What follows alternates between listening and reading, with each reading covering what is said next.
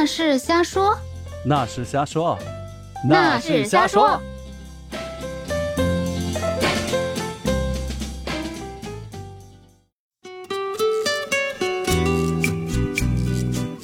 Hello，大家好，您正在收听的是由光合驿站出品的《那是瞎说》，我是黑骑士。Hello，大家好，我是娜娜。哎，那我们今天请到直播间的还有另外在我们麦上的还有另外一位哈，就是、嗯。呃原来也也一起来录过节目的呃新平姐姐啊姐，嗯，新平姐，嗨，骑士好，娜娜好，还有各位听众好，我是新平。，Hello，Hello，啊。新平姐好。Hello 嗯。Hello，嗨，因为这期我们定的主题是领航嘛，那呃结合我们这个那是瞎说专辑的定位，那所以我就想到了这个呃职场领航人这个关键词，所以呢第一时间就想到了你，所以就把你给拽过来了。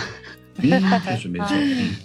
姐很厉害哈，现在是在这个某电信运营商担任这个企业的高管。姐，你是从什么时间入职现在的公司呀？然后，呃，可以给大家讲一讲你整个的这个职业发展这个历程吗？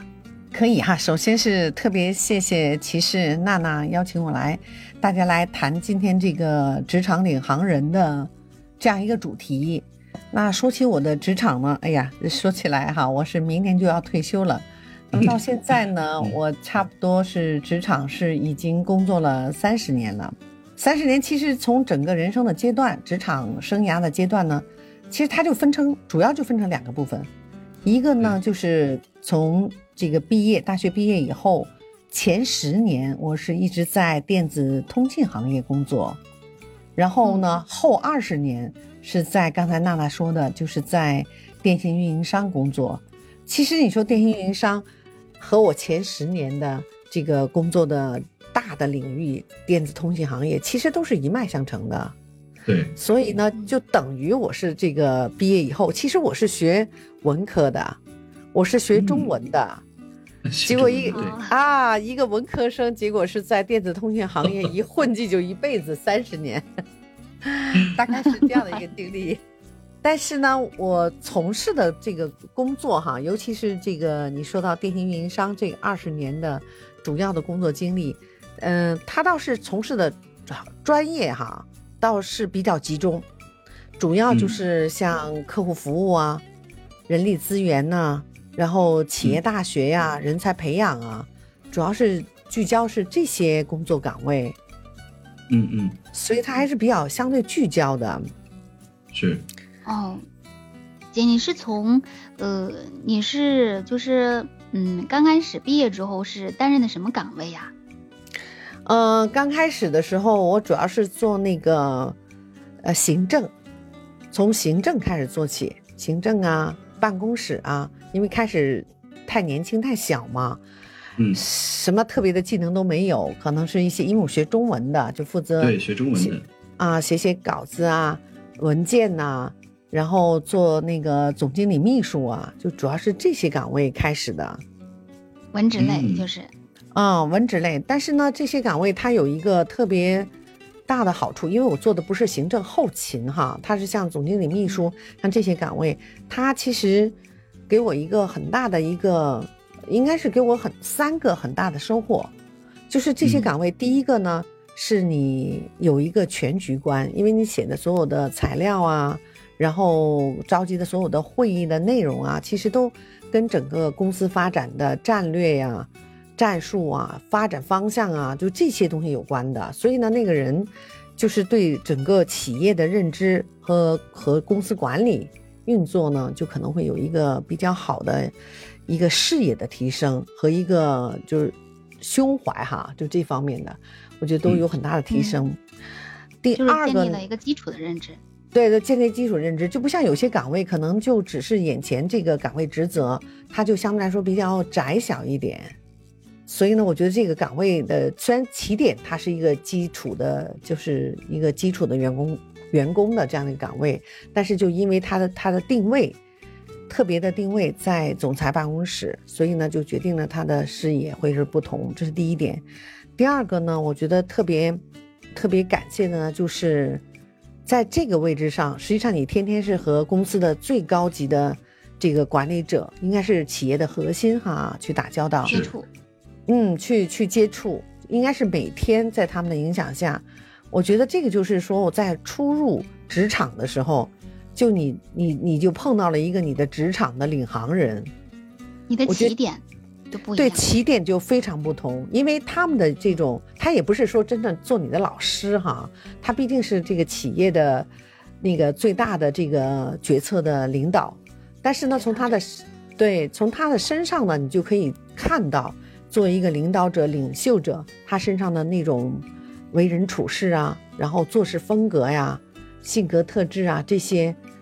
呃，还有一个他雷厉风具备的能力哈。对雷厉风行的这样的一种风格、这种能力，它都会潜移默化的影响你，就是让你觉得是说职场其实你要和你要成为这样的人，要和这样的人打交道。所以呢，我觉得这个会是嗯影响比较大。就是我之前有一个朋友啊，他就毕业之后找工作，就是专门找的这个总经理助理这个岗位。然后我就问他是为什么，然后他说他想要去接触优秀的人，然后跟他们学习。当时其实我不是特别理解，姐你现在说了，我觉得我好像能够理解了。然后呢，姐后来你是花了多长时间做到这个管理层的岗位呢？你现在就是底下的下属总共团队是有多少个人呐？哦，你要说下属这个团队哈，你看我在管人力资源的时候，其实你人力资源就是你公司所有的人嘛，除了公除了管理者以外哈，你上面那些管理者以外，那我们现在我们公司大概是有两万多人，那其实这些都是你要服务的对象，我们不能说叫管理哈，都是你服务的对象。嗯当然这个，说得好，嗯，服嗯务对，嗯，所以呢，每天要跟形形色色的人打交道，真的，所有的现在的你看到这些技能，都是源于最早期的这个你刚入职场的时候这个定位，这些优秀的领导者他给你的这种影响力，所以这个职场领航人哈，这太重要了。你你碰到这样的人，你可能职业生涯成长的就会特别的快，会比别人要快多少倍，你都不知道。是是。那在这个过程当中，就是一开始的时候啊，你一直说一开始这个呃，你的第一位领导，呃，或者说前期这个十年之内遇到这些领导，对你后来这个整个职业生涯影响挺大的。那么有没有什么特别的？你有没有总结一下？就他们都应该具备哪些能力呢？哎呀，说这些领导，如果是说按领导力的角度来说，你看用哪个模型来去讲哈，嗯，他都是 嗯啊、我我我想每个人身上，他都首先每一个人都是一个独特的存在，他都有他独特的特质，嗯，就是我们说的长处是不一样的，或者是说他能够成就自己大事，他就因为他某某几点特别突出的特质，所以我不我就没有办法概括是说他会是具体的一个什么特质哈，因为这些大家都是不一样的。但是呢，有一点呢，我觉得是作为一个优秀的管理者，其实很重要的就是是一个关系的平衡者。啊关系的平衡者。嗯是个关系的平衡者，因为他无论是说自己再努力、再勤奋，因为这个都是属于他很个人的东西，是吧？嗯嗯嗯，很个人的东西，所以呢，就是作为一个管理者，就是第一个关系就是和自我的关系。就是我发现这些特别优秀的人，他有比较集中的几个特点哈，就是对自我的。第一个呢，就是他的学习能力特别强，就学习能力要比一般的人会更强，或者是更热爱学习。第二个呢，他就更专注，就特别专注，就做一件事情。就你会发现他是你的领导，按说领导管了这么多事儿哈，你是负责一个嗯。专业领域的，结果他看到的东西比你专业好像还专业，所以呢，嗯。你就有这种感觉的时候，就是他专注一个领域，他觉得最近我要去攻克，需要特别深入的去看某个领域存在的问题的时候，他会比你学的更多，看的更多，了解的更深透，但他只是不去嗯操作哈那些很过程型的那些东西而已。然后呢，嗯第三个呢，我觉得就是就是那种心态，心态上属于那种相对平稳的，一直是比较良好的那种心态，就是他一直很积极，碰到什么挫折，就像我们是说的那种挫败感哈。我们平常的人就经常有什么事儿一打击自己，一下子就蒙圈儿了，或者是颓废好几天。他们嗯好像越战越勇，逆商要比较高。嗯，嗯逆商比较高，就是随时就打不死的小强的那种。我觉得这个这个也是特别那什么。然后还有那个最后一点呢，就是他们这些人哈，能够成功，他从来不会把这件事情当成一个工作来看，而是把它当成一个事业。所以呢，他那种强烈的责任心、事业心，就是这个方面投入，他会觉得把自己的个人的职业的理想和他所从事的工作能融合在一起，而且能融合的非常的到位。我觉得这个可能是特别不同的地方。那您看哈，嗯，你觉得这个这样的性格，我觉得是跟性格有关系哈。你说这样的性格是可以后天培养的呢，还是说这不是与生俱来啊？这这就是领导者就应该这个样子，他好像从小就就长成了这个样子，有没有这个后天影响呢？他呢，既有先天的这个天赋的优势的部分，又有后天学习成长的部分。但是呢，这个我记得，我记得哈，我记得当时是在九几年的时候呢，我当时还是一个普通员工，一个小兵。后来呢，当时公司组织了一次那个就是管领导力的一个测试。嗯，然后呢，我就是领导力测试，然后公司从上至下，那时候的公司还没这么大哈，就是在那个本部的，就是应该是说这个呃中心本部的这块的所有的员工。到一把手，然后全部进行这些测试。当时我还是普通员工，然后呢，他就说领导力就是你天赋里面就有以领导力这种性格特质的人，大概有四个维度，就是有四个四个角。那四个维度，就是说，例如例如是有些人是属于特别理性，就特别理性的战略思维的，这可能是一种；还有一种人就特别感性。就是很敏锐，能够能够去捕捉事物的本质的，就反正是我我不太记得那个模型了，就大概是这个意思。有些人可能属于那种工程师啊，属于钻研类的，就是说他有四种特质呢，都可能成为领导，只是说是不同领域、不同不同领域、不同方向的领导。后来我就作为普通员工，我居然我我的那个测试就是在某一个角落，他就是发挥的就是感性啊、敏锐啊。洞察呀，然后包括系统思维啊，就这个特质，就是说他认为具有这种特质的人，这些人他未来成为领导的机遇几率会比较大。嗯啊，当时是盖洛普的一个一个测试，就关领导力的。然后呢，后来测试后，我当时还挺奇怪，我说：“哎呀，我就是一普通员工嘛。”就就就啥时候就当领导？我看我们的领导都是比较理性的一批人，都是那个拼命三郎、拼命三娘那种。我说我好像当时不是这样的人。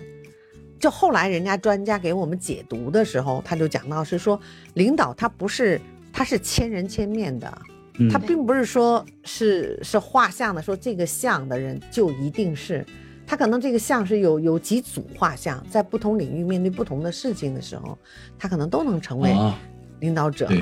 就让我想到一件事情，就是，呃，之前看那个乐嘉老师的一个视频，他讲的这个性格色彩，然后，呃，说他，呃，就是两家公司，第一家公司的这个老板呢，让他做一个 PPT，然后呢，他做的很认真，呃，就是各个细节呀，然后包括这个架构，完了之后到到接下来的这个这分类啊，然后都写的非常非常的详细。然后交上去呢，之后这个领导说，你这个搞得那么复杂，看得太辛苦了，然后打回来让他重做。OK，好，他第二家公司呢，就是遇到的领导。然后同样是做的 PPT，然后他就想到上一家公司的领导说，呃，这个没有那么多时间去看这么这么这么长的文章哈，这么长的 PPT，让他做简单一点。他也觉得这个领导应该也没有那么多时间，然后呢，他就是也是把它做的比较简单一些。结果发上就是交给领导了之后，领导说，哎，你这个 PPT 这个怎么怎么那么简单哈？这一些有好多地方就不太清晰哈，没有具体细化哈，那让他再重重做，然后他就不明白了。怎么就这个领导是这样要求的？另外一个领导又是那样思考这个问题的，我觉得挺有趣的。嗯，我觉得，我觉得哈，这个就是刚才姐说的这个千人千面，它不是你你应该根据领导的这个情况来去呃适应他的工工作方法，然后去改变你的工作方法。我觉得是这样的，你不能说用这一套去，比如说去跟所有的领导去打交道，觉得是这样的，是吧，姐？哎，刚才你们说的这个这个角度就对了，就是其实每个人的性格都是他独特的、独一无二的。但是呢，就是作为领导，他一定就刚才我说那个测试哈，他是有些叫基本性格特质要符合领导者。有些人是一辈子做不了领导的，哎，那说一下这个。哦，我这样子。我不不不不是，不，他是有一套那个测试的那个问卷的哈。这这个具体我不是特别记得，因为它有好多题目，像叫 Q 十二啊，就是呃有十二道题目，你可能去要去做测测试，那是非常专业的测试。但它测试里面主要是让你找到一些共性，就是这种组合那种组合，它可能会成为领导。其实这个呢，我刚才讲的是说一个优秀的管理者哈，他只是自我管理，就是我自己有哪些特质。我第一个是我如果是有，那我如何去继继续学习呀、培养啊、发扬我的长处？第二个呢，如果我觉得是哪些是我管理上的短板，那么可以通过后天的学习来去补偿那个短板。那么这些是叫自我管理的部分。那其实我刚才讲的就是平衡，是平衡是平衡什么？除了你自己的成长以外，其实作为一个领导。你要向上管理，向下管理，向下管理啊，横向管理还要对外管理，所以呢，这四个关系你能管好，才能是一个优秀的领导。嗯，哎，您说的这个问卷什么的，我觉得是不是网上也能查到，是吧？能查到，你查盖洛普，盖洛普是美国一家那个那个咨询公司，然后他的问卷这个。好像叫 Q 十二，你查一下。十二是吧？哦，好的。哎呀，这个大家如果说感兴趣的话，可以去网上搜集一下这些资料啊，然后去自己做一下自我测试。我觉得不是说要，比如说呃呃，就给自己下个定论，我能不能当领导？我觉得是应该看到哪里不足，然后去向那个方向去努力，去改正，去学习，对吧，姐？对，如果是职场小白的话，还有一个问卷可以用，就是霍兰德职业性向测试。嗯。那这个是你的这个就业的职业的方向，就是是吧？这是你是说就业从事什么领域、什么行业？然后后来的那个是说你在这个领域里面你具没有具备这个管理者的这种特质？哦，对对对，啊，还是要通过这两个东西可以看清自己，对吧？对，就是做一个定位，也是做参照用的嘛。你说参加工作到现在哈，就是嗯，你开始是做这个文职的岗位，后来的话是嗯，怎么样？就是通过自己的努力，然后到现在这个企业的高管，然后管理这么大一个团队的呢？其实我开始做文职，然后包括后来是做什么客户服务、人力资源。说实话，这些岗位哈，在企业当中都不是，因为企像我们现在电信运营商，它主要是分成。就是，如果是按照人才的这个分成大类哈，第一类呢就是营销团队，就是营销类的人才，市场营销类，我一直没有在这一类里面。第二个呢，我因为不是学技术的，所以呢就在电信运营商，它一定有一大大块的人哈，是做这个网络技术、网络通信的。然后我我因为我不学的不是这个专业，所以它的门槛特别高，我也没做这块儿。实际上我是做了这个。第三个部分，就是它像综合职能啊、综合支撑啊，或者是在市场，就像客户服务，它是属于市场营销里面是偏后的。它虽然是面对客户，但他不不是面对市场，就是他不是做做维系啊、客户维系、客户服务啊，什么这个方面的。所以其实从我的这个职业的，因为我的专业的背景，到我后来这个从事的这些工作，实际上跟我的专业背景。一直是有比较的相关性的，所以它并没有特别大的跳跃。那整个过程当中，你觉得哪些人是对你的职业，呃，这个晋升这一块有比较大的一些帮助的？就是你觉得是嗯，能够称之为你的职业发展过程当中当中的这个领航人的，就是印象比较深刻的。印象比较深刻哈，我就举几个例子。第一个例子呢，就是我刚刚进入电信运营商的时候，实际上我是在另外一家那个呃 SP 的一家公司，就是它不是电信运营商，但是是电信运营商的合作伙伴的这家公司。然后呢，是是电信运营商的这家这个华南区的老总呢，是挖我过来的，他觉得我是他需要一个很综合的人，会会搞运营啊。搞服务啊，然后综合行政什么都行哈，是要找这样的人。他是挖我过来的，然后我过来以后呢，然后我是做的叫运营服务。运营服务呢，就是像你说客户服务整个体系的组建呐，这是我比较擅长的，然后我就做了这份工这份工作。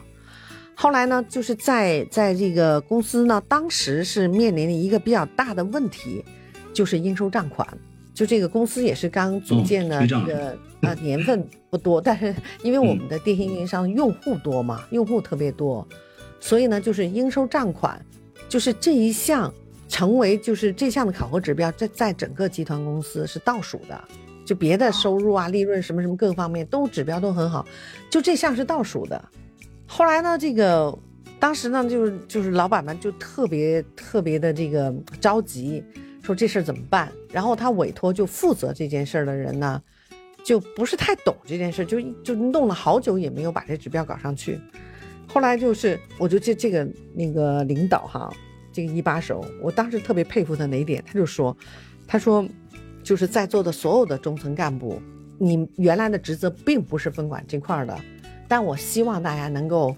就献计献策，到底这块怎么去提升，它是属于是每个中层干部都应该肩负的责任。嗯嗯嗯，就是不像有些领导说这是你的事儿啊，你你把它搞好了，你搞不好把你干掉哈。他不是，他说哎，大家谁集思广益，就是他比较开阔这种胸怀。然后后来呢，因为这件事呢，说实话。我虽然是做客户服务，我其实原来是做过我们在之前的公司做过那个销售，就是销售副总的，做的他的助理，所以我就懂这个应收账款，懂营销的这部分内容。虽然我不是做销售的哈，但我我懂这块儿，而且我还在人家的财务部和专门管过应收账款一一段时间。嗯。后来我我就把这个精力就给用起来了，我就给那个那个领导就画了张画了一张图，我说应收账款的整个的叫应收账款的回收链，这么一个流程图，包括各部分的职责呀，那个界面呐什么这些，哪部分催收啊，哪部分需要动用这个法律的资源。后来这个一开会，后来我们这这个这个领导就他就他就后来跟我说，他说的他说这块你做过吗？我说我做过。呃，只是是跟咱们这个公司可能运营模式不太一样，然后呢，他当时就特别信任，他就特别信任我，然后就也是公司的那个中层大会上，就把整个的应收账款的职责就给到我这个这个部门了，然后我这部门同步原来叫客户服务部，就直接就改名叫运营服务部，所以我那时候就管整个运营商的计费，就是你们的那个电话费每个月该收多少钱，管计费出账。应收账款、客户服务还管的事儿可多了，然后呢，所以也相当于升职了，因为这次其实并没有升职，就还是独立的部门，独立的职责扩大了，职责就扩大了，职责扩大了以后，然后大家就因为我不有个体系嘛，然后我就我就我们就很努力的，就很快就把公司的应收账款做上去了，然后呢，集团公司就突然看到华南大区我们的这个。考核指标就蹭蹭蹭的往上上，原来是从 从全国倒数第一就变成了正数第二。他特别，嗯，他对他那个那个那个那个上面的领导呢特别惊讶，他以为我们这个领导干了啥事儿，专门飞到广东来，来来去了解，是说你们这个应收账款，原来他老批我们吧，啊，做了哪些动作，做了什么事情，让他提升了。后来那个领导就说了一句话，他说。他说我就是用了新品，然后呢，从然后那那个领导问我的时候呢，我说我说就是因为这个领导说了，是说公司的事情人人有责，就我们作为中层干部就应该承担起这个责任，而且呢，他用人不疑，疑人不用，他一旦信任我，对，职责权利都给我，然后呢，我是在我们那个中层干部里面工资最高的，哇 哦，就一下加，其实这种信任很重要，你会觉得越做越有劲儿。是，所以有的时候你说那个那个职场的那个导师哈，其实他是什么？有的时候就像你你们俩刚才说的那个，就是给你一个机会，平等的一个机会。然后呢，当你当你抓住这个机会的时候，然后给你绝对的信任，然后呢，给你足够的激励。所以我就就一直很努力，你知道吗？就会觉得在他手下，你就一直会很努力。然后碰大家碰到什么问题的时候，我都会出谋。就出谋划策哈，然后呢就去贡献自己的一些想法，然后这个也也是影响了身边的很多人。嗯，就是这整个过程其实挺享受的，就是呃，经过就是我自己对这个事情有一个分析，然后呢，我能够给到这个团队一些帮助，然后我自己本身也是非常非常的有成就感，对吧？对，这是自己的感受，但是从从他的这个角色里面，为什么叫职场这个领航人呢？就他给你一个指明方向是非常重要的，又给你一个宽松的环境，又给你一个绝对的激励。他不只是给我，是给我整个团队，所以我整个团队同级的人，我们这个团队都比别的部门的人工人工资高。嗯，我我想到那个伯乐这个词，所以他应该也是解你人生当中职业发展过程当中的伯乐。嗯，我我我觉得是，我觉得这个真的真的算是是，其实我这个之前不是一直做这个销售嘛，嗯，然后做销售的话，我我觉得不光是这些大面上的东西啊，我觉得，呃，有很多东西就是我之前的领导点点滴滴的啊，对于我的影响都挺大的。然后，呃，我我记得我在那个就是做某啤某啤酒的时候啊，呃在那个对 大区经理的手底下啊，呃也是国内的一线品牌啊。然后我们之前每天开会的时候，他他的风格就是怎么样啊，就把这个事情定下来，然后跟进到底。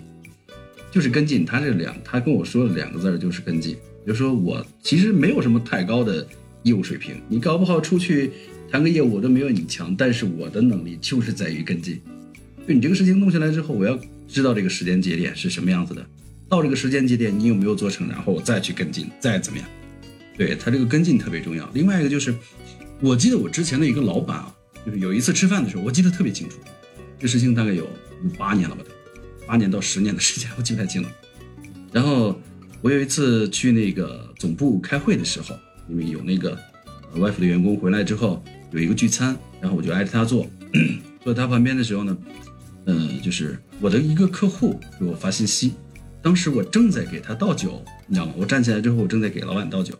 然后手机突然响了，因为当时这个事情弄得我焦头烂额，我都一直在想这个事情，吃饭的时候都没吃踏实，然后就因为这个项目，手机一响，因为我在等他的信息，我就赶紧拿出来，拿出来一边看，然后手里面的酒其实还在倒，你知道吗？然后这 对，呃，然后这个老板就旁边就敲敲桌子，当当当啊，敲两桌子，说那个只做一件事啊，我说知道了，然后把手机揣起来，好好在那倒酒，倒完之后在那跟他聊天，然后我说那个我上个厕所，我还是没忍住，你知道吗？没有沉住气，我说嗯我上厕所，啊，说去吧，然后我起来之后拿手机赶紧出去打电话，啊，其实点点滴滴的，我觉得对这个一个人的成长啊，就是职场当中，我觉得细节的部分也是很重要的。您有没有说遇到一些就是特别难忘的事儿啊？就领导对您这一块儿，你说难忘的事儿是吧？对，哎呀，一说起难忘的事儿来，有的时候真的是怎么说呢，一言难尽。我真是发觉这个 事儿太多了是吧？呃，尽？呃，是确实是一说起来一言难尽。哦，挑一件，嗯因为呢，第一个呢，就是在在嗯人生导师哈，我就讲到一个那个谁，那个我们有一个在运营商里面一个领导一把手，他现在已经去世了。然后呢，这个领导呢，他他他是一个年龄比较，他是个长者，就年龄比我嗯我们都大很多。然后他看的公司的这些人呢，都是叫，就都像孩子一样的。啊，你就算是你，你比他，因为他他差不多六十岁了，当时你想想，随便人三四十岁，他都可以当成孩子嘛，对吧？是是，所以呢，他就是用这种特别特别疼爱大家的那种角度，然后呢，他就他对人的激励，他就属于那种就看起来特别温和，但是呢，嗯。做起事情决策起来雷厉风行。然后我就记得有一次，有一次那个他特别晚上哈，有一天，当时我们是叫三 G，就是就现在不是五 G 了嘛，然后当时三 G 开网的时候，然后因为我们拿到的三 G 牌照呢，是国内三大运营商里面最好的一张三 G 牌照，这是国家特别发的，哦，就三这 G 还有区里面啊，有区分的。当时是我们是最好的一张牌照，后来就是大家就很努力嘛。我当时是在客户服务部，后来我就觉得是说，哎呀，就投入到一个崭新的时代，就要特别努力。然后我就带了下边那些孩子，就是关于三 G 手机辅导这件事儿，就做了好多好多功课，做手册呀，做片，做做一些小视频呐，做片子啊，做了好多东西。然后呢，他有就是就其实就是宣传嘛，一个是辅导客户啊，辅导内部员工啊，然后我们还做了很多那个呃，组织内部员工做这些测试啊，穿透啊，就是让大家都人人懂。就是我们当时目标就是让公司人人懂三 G。然后不止我们的懂，然后所有的客户、用户，我们能够辅导他们的这些手册什么都之类的哈，就能够做到淋漓尽致。就当时就特别强烈这种激情去做这件事儿。后来这个这个领导呢，就有一天晚上，就是专门叫了我们这个班子，就我们部门的这个班子，就说我请你们吃个饭。然后呢，其实当时我们不知道要请谁，或者是我们要去陪谁哈。他说我我。不陪任何人，是我陪你们吃一餐饭。他说，我就反正通过方方面面哈，就就觉得是说，在三 G 推广普及的过程当中，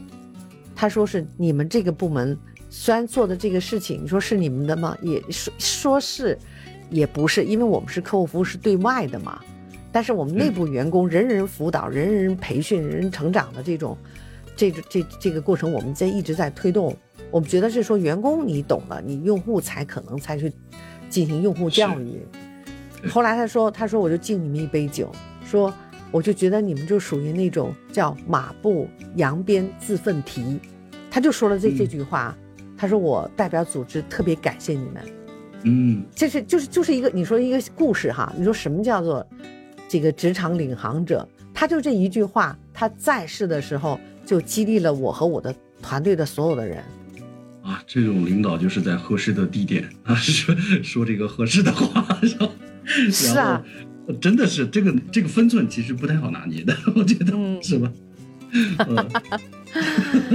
呃，然后就是啊，你看啊，我们一直在说这个好的领导，对吧？我觉得肯定也有好不好的领导，对不对？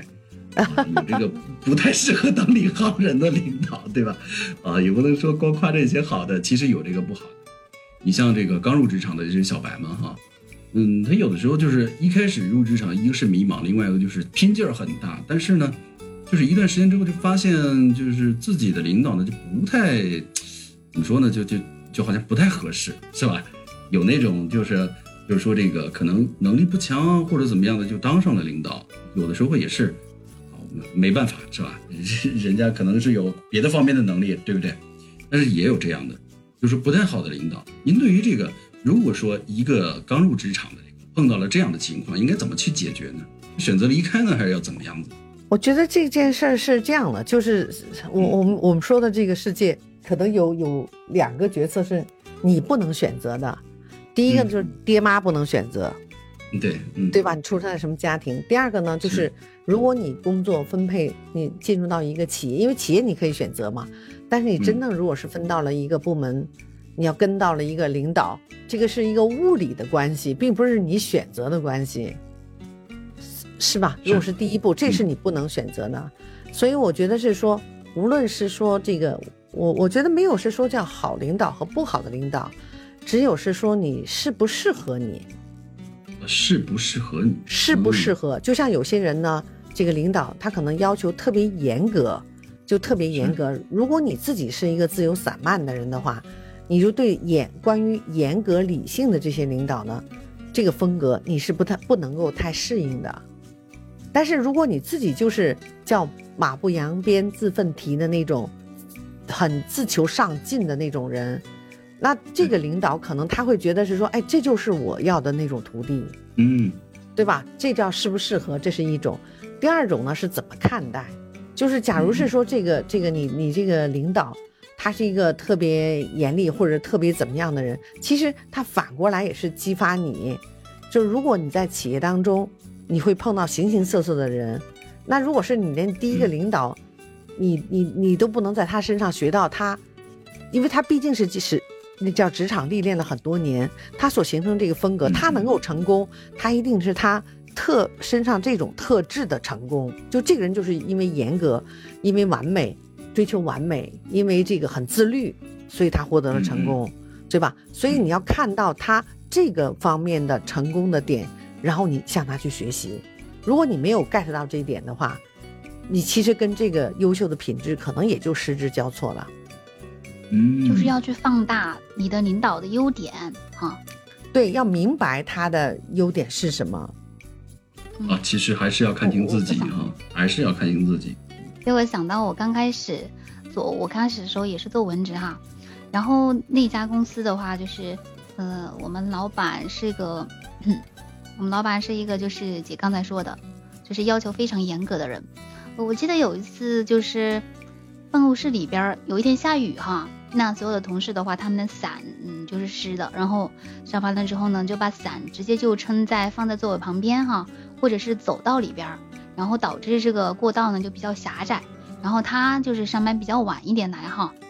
那来了之后呢就觉得说，哎，就就就嗯，直接就是那个什么语气不太好啊，就说我们这个人事行政这边怎么这个雨伞全部摆在这儿，我们也不管。那其实，在当时我是不能够理解的，因为我心里想着，那大家的雨伞摆在这儿不是很正常的吗？对吧？那伞湿了不摆在这儿，那怎么弄啊？放到哪儿呀？也没地方放啊。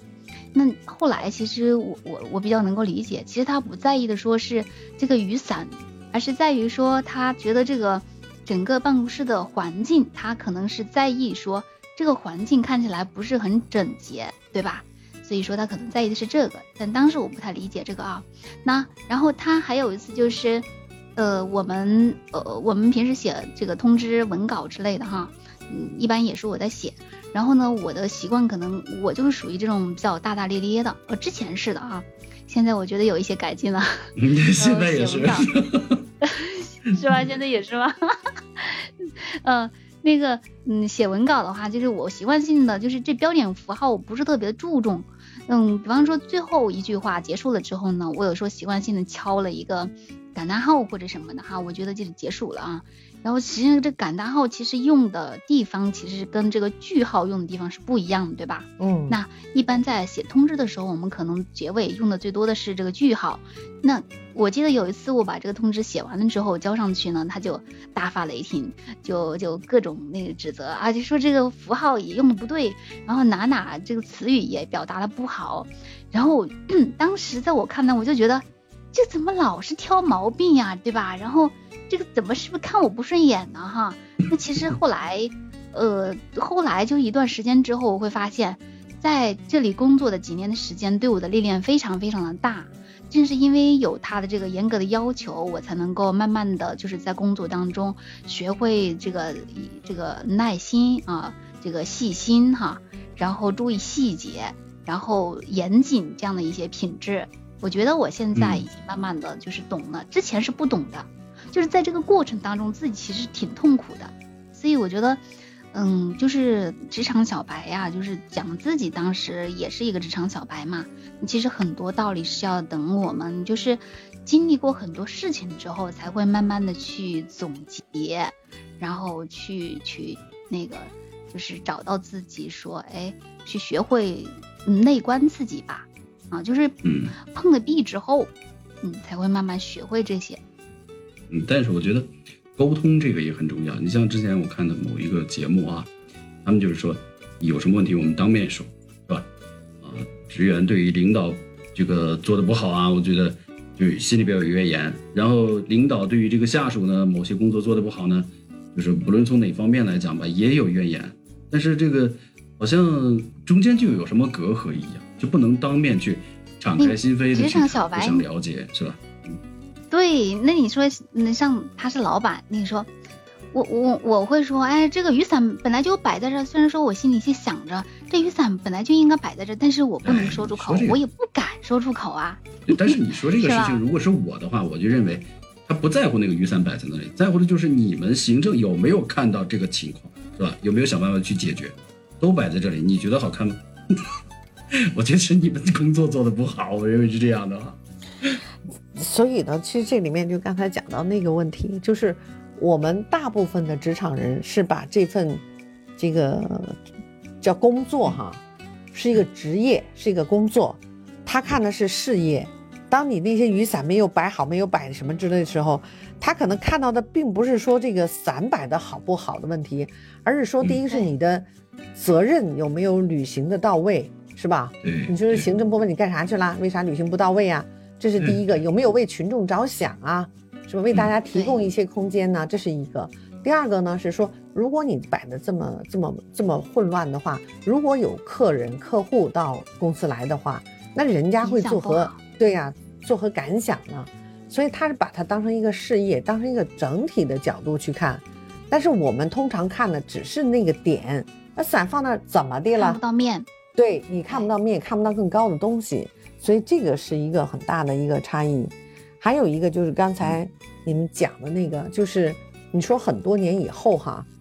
就是这些职场小白也慢慢成长成为职场达人的时候，他可能才会知道当时他的师傅，当时他的领导对他的那种严格要求。如果当时不是这么严格要求的话，他今天会成为谁呢？是吧？可能就根本就不可能成就。哎，我觉得这期节目做的特别有意义，我真的建议这个职场人士啊，我觉得都来听一下，我觉得非常有必要啊。但是职场人呢，也是，也也说到是千人千面，就是每个人的这个工作动机不一样，你的动机不同，然后你在公司里面你面对的这些，说实话这些。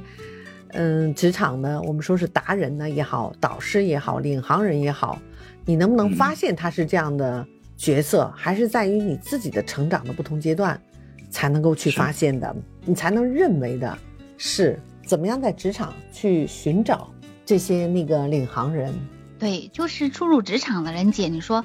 怎么样才能知道这个人，哎，他是可以成为我职场的领航者的，就是他适合做我的领导。呃，比如说，或者说是我的身上的一些哪些潜力是可以，嗯，就是被挖掘出来，然后被他所挖掘出来，或者是他能成为我的伯乐。就像姐当时你在这个，呃，你你被这个华南区的这个总经理挖过去的时候，他就成为你的伯乐。我觉得又说回去了，我觉得是刚才就姐说的那个。我觉得你应该从去从你现在这些领导人身上去吸取一些经验，他一定是有有优点的，有你不具备的东西的，觉得是这样的。如果说你就全面超过他了，我觉得你的职位应该也就超过他。对，所以这里面呢，就是我觉得有两个路径。第一个呢，就是你既然身处这个职场的这个位置，你必然有物理上的领导，那就不断就是这个物理上的这个领导。就是无论这个人特长，你觉得他适不适合做做领导？他既然能坐上领导这个位置，就一定有他与众不同之处。所以呢，这个我觉得是可以去寻找的。另外一个呢，就是我原来在负责这个这个人力资源，就是招聘的这块哈。我们这个招回来这些员工呢，我在做企业大学的时候，就他们入职培训完了以后，我让他们就做了一件事儿。就是第一个呢，就是你去访谈，你去找，这就是打听这个公司里面就那些牛人们，嗯，就例如是你说我是学计算机的，那你就可以到时候去问，哎，咱们计算机谁牛啊？谁做大数据的？谁做物联网的？谁搞云计算呢？然后你就去去了解这些人。第二个呢，如果是你找到了，他们说张三李四特别牛，你就去访谈他们。你说我是新员工。我就就访谈您十分钟，您教教我，您觉得这个我新新来的大学生，我应该从哪做起？应该注意什么，对吧？然后我就做了这个叫牛人访谈的这个活动。那么这个活动做完了以后呢，然后在他们这个就是正式培训完毕，进入到职场之前，专门还有一场就是那个导师叫拜师会，就是拜导师。然后这个导师呢，就等于是有两个人了，你可以是两个，也可以是一个哈。然后呢，第一个呢，就是你是你的直属的上上级领导，然后呢，就是你，因为他要天天管你嘛，对吧？是要负责你嘛，跟你的专业这块这个是一脉相承的，那就要他是你的小导师。然后还有一个，你可以有一个民间的一个导师，就你觉得谁是大牛，你可以不一定是说就师傅这么叫着哈。但是呢，你就可以定期的去跟他有沟通，就说：“哎呀，我刚入职场的时候，我访谈过您，然后我这个事隔一年了，您您看看，我跟您汇报一下，我有什么进步了？你再给我指导一下，我未来一年应该怎么办？”其实我想很多人都是愿意去做这样的一个角色的，只是说没人去找他而已。哎，这个建议真的非常好，我建议大家也去试一下啊，真的是把自己放下来，然后去找一些，嗯。所以我觉得，其实总结下来最关键的，其实怎么说呢？我刚才在想啊，你说人的一生除了这个职业发展过程当中会遇到很多优秀的这个领航人，那其实在生活当中我们也是一样的。其实我们可能会遇到一些能够给你生活带来启发，就是引领着你某些方面的一些思维。无形或者是有形当中帮助到你这个开悟的人，他们可以是你的同事、你的上司，然后也可以是你的下级，或者是你的闺蜜、朋友啊、爱人啊、父母等等。那也可以是你的，甚至可以是你的孩子。但是我觉得最关键的就是，我觉得自己才是自己最重要的领航者。嗯，咱们自己得有一颗积极向上啊、攀登的心，对吧？然后愿意去吸纳不同的意见的这种谦虚的态度。否则就是你遇到了神仙啊，也影响不了你，对不对？其实你是否能打开自己，愿意去让自己去接受，对吧？这才是最主要的哈。啊，娜娜说的太到位了哈。那姐。其实整个这个应该是说，这个人生历程当中哈，就像刚才娜娜所总结的，就是谁是自己的职业的领航人，一个呢是自己是自己的职业领航人。那这个领航人其实他最重要的就是我要建立、确定我的职业成长的目标。如果是我没有这个目标的话，我无法去把自己领航到未来那个成自己希望成为的人。所以这个这点是特别重要的。当然，这个过程当中，我要走向那个目标，我需要去分解哈。例如是职场，我可能有三十年，那我要去分解。例如是我每一年、每三年、每五年、每十年的这种进步，到底离我最终的目标多远？我如何是更加走向这样的目标？我觉得这个是非常重要的。第二个呢，是在职场当中，职场当中你身边的身边的人。尤其刚才娜娜也讲到，其实我们有是应该是身边三百六十度的人，无论是这个是吧，这个年龄的大小，无论是这个职位的高低，其实呢，他都可能会在某些地方启发你。那这个就需就是我们需要每个人都是开放自己的心胸，然后呢，常常能够自省，然后看到自己的短板、自己的不足，然后用他人的优势。他人的长板，然后让自己去能够获得这种这种补充，甚至有些人是说他就是作为一个激励者，就天天的表扬你、激励你，这个都是成为你人生成长的这种动力。所以这个呢，要有一双慧眼，一个慧心去发现这些能够给你塑造你的优势的这些资源和优势。那这样的话，你才能够这个在。更多的这个应该是说站在巨人的肩膀之上哈，成长，我想这个速度会更快，更接近你自己的职业的目标。对，我还是觉得要打开自己啊，愿意去接受这些，而且是自己要有这个动力，有这个眼光，一定要去自主的愿意去接受这些，去找这些人或者事来帮着自己进步，是吧？对。所以非常正确。所以最终谁是自己的领航人？其实自己才是自己最重要的。自己才是自己的领航人。嗯嗯，对，也太有意思了。好，那我们的 今天的节目呢，就录到这里哈。